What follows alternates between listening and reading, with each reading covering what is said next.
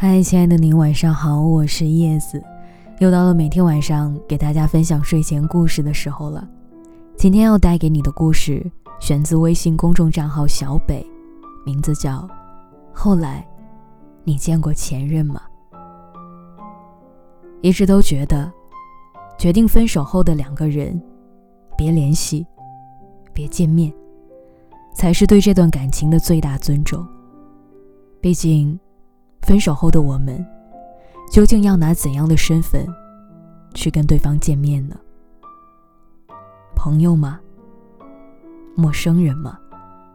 还是心心念念的、想旧情复燃的人呢？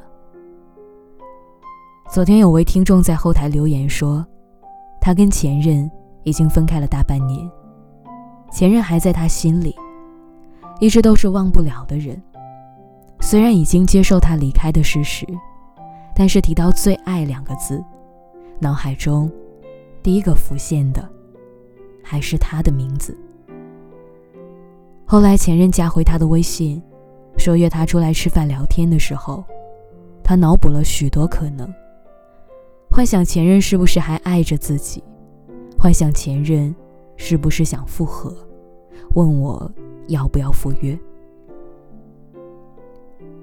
讲真的，如果他真的爱你，在分手后的几天里，他就忍不住跟你联系，明明白白的提出复合，又怎能忍住大半年的时间不去联系你，然后突然的蹦出来说想见面呢？除非就是有两种可能性：他过得不好，或者你比他过得好。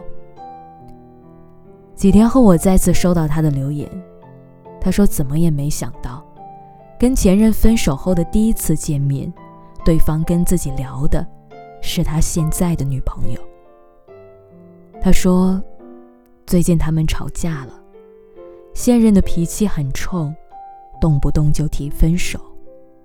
尽管已经对他很好了，生日的时候攒着钱给他买看中了很久的猫咪。”每天他都会主动到公司楼下接他下班，直到他心心念念想去日本旅行，也买好机票，计划好行程，准备给他一个惊喜。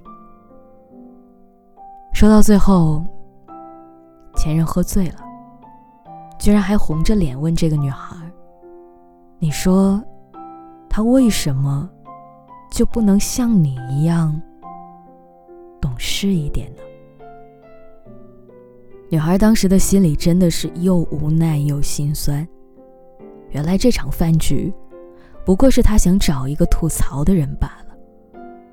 她越听越心酸，突然就想起了前任的那句：“他为什么不能像你一样懂事呢？”是啊，曾经的自己。别说是几千块的猫咪，上万块的日本游，就连一份体面的礼物，他从来都没有开口要过，而他，也从来都没有主动的送过。更别说每天接自己下班，就连约会都会迟到半小时，对方只会凶巴巴的责怪。最后，他忍不住说了一句。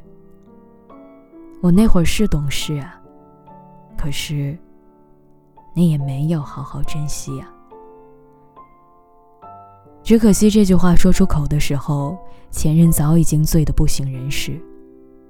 你看，明明差点就好了，可就是因为前任的再次出现，你过去的伤口又变得血肉模糊起来，就好像……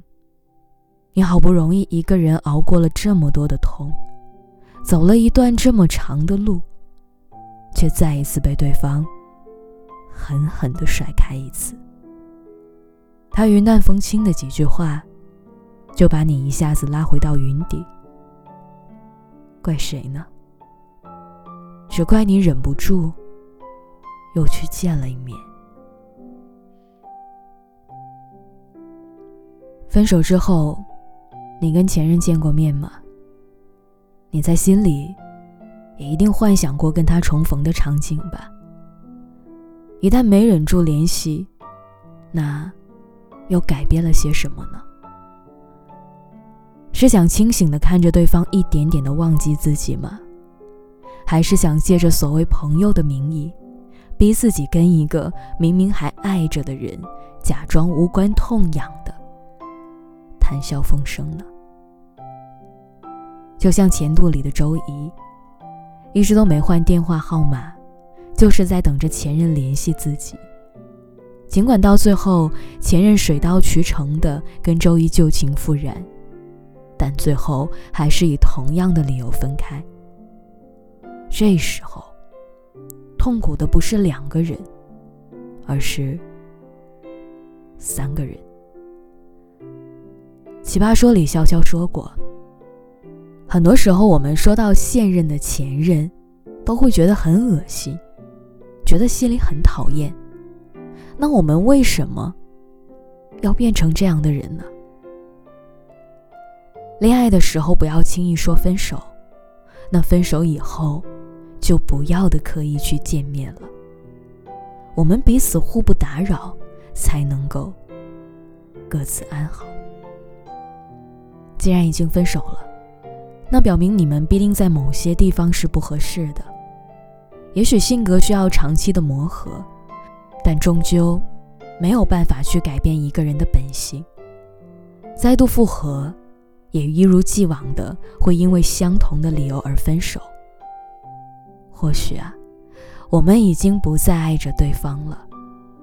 苦苦的纠缠只会弄丢对方心里最后的一丝好感，甚至会起到相反的作用。又或是，对方做了你无法原谅的事情，你选择妥协。可是你扪心自问，你真的可以做到毫不介意吗？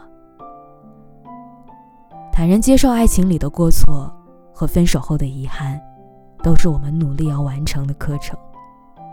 面对前任，别纠缠，别联系，别回头了，保留一份美好的回忆，再去开启全新的生活。答应我，好吗？